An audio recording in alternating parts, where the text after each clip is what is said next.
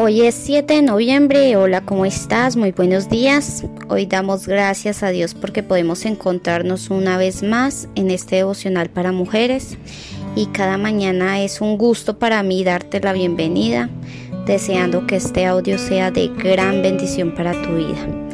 Vamos a, a disponernos para comenzar el día con una pequeña oración. Gracias Padre bueno por tu infinito amor hacia nosotras.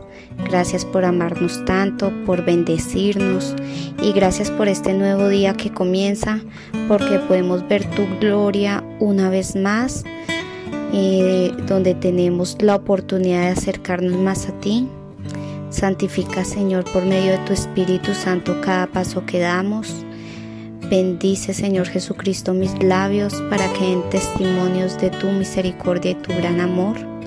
Te entrego mi corazón, mis pensamientos y todo mi ser para que los transformes a tu imagen y así, así poder yo ser más como tú por el bien de tu pueblo y para la gloria de tu santo nombre. Te pedimos esto en el nombre de tu Hijo Jesucristo, nuestro Señor. Amén y amén. Bueno, hoy comenzaremos el título de nuestra meditación el día de hoy es amarás con todo tu ser. Y nuestro texto bíblico se encuentra en el libro de Mateo capítulo 22 versículo 37. La palabra del Señor dice, Jesús les dijo, Jesús le dijo, amarás al Señor tu Dios con todo tu corazón y con toda tu alma y con toda tu mente. Eso dice la palabra del Señor. A ver, el amor de Dios, acá nos muestra que el amor de Dios es el primer y el más grande mandamiento. No es una opción, es un mandato.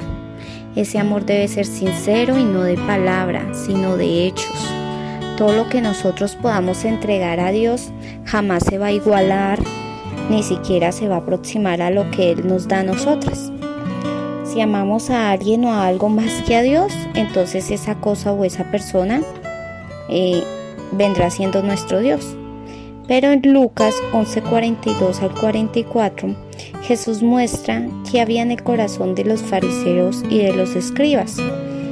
Y en ese corazón de esas personas, en lugar de Dios, ellos amaban las primeras sillas, las atulaciones, el reconocimiento de los hombres.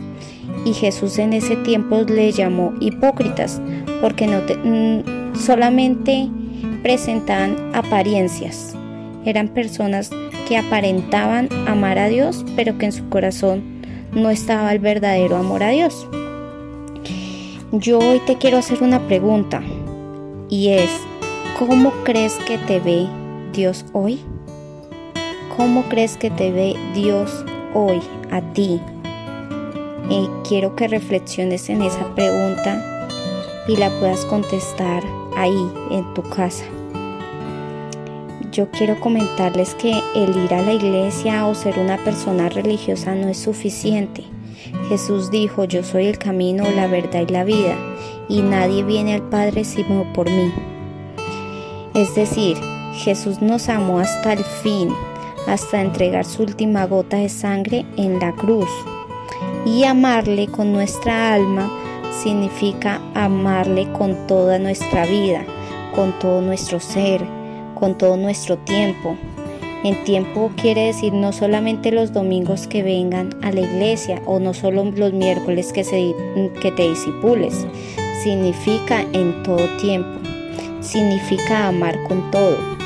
Si fuera necesario incluso hasta el punto de sacrificar nuestra propia vida por Él, como Él lo hizo por nosotras en la cruz del Calvario. Yo te invito a que le ames con todas tus fuerzas. ¿Por qué? Porque Él nos amó hasta su último aliento de vida. ¿sí?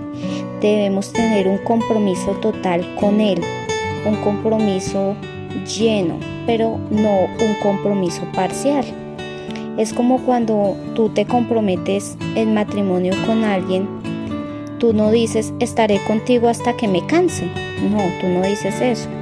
Cuando tú te comprometes a estar en matrimonio con algo, dice estaré contigo en el dolor, en la enfermedad, en la riqueza, en la pobreza y hasta que la muerte nos separe.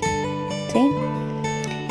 Aún más es importante, con esta reflexión, es más importante nuestro compromiso con Dios. ¿Por qué? Porque es para siempre. Hoy te reto a amarlo con todo tu corazón, con toda tu alma, con todas tus fuerzas, a dar el todo y a dar el nada, ¿sí? A que lo demos todo incondicionalmente, ¿sí? Te invito a que sujetes tu mente a la mente de Dios, sujetes ese amor que tú tienes al amor de Dios y sigue construyendo ese puente directo con Dios. Esa es la invitación de hoy para ti y para mí. Bueno, de mi parte te envío un fuerte abrazo. Gracias por tu compañía. Nos vemos hoy acá en el templo a las 9 de la mañana.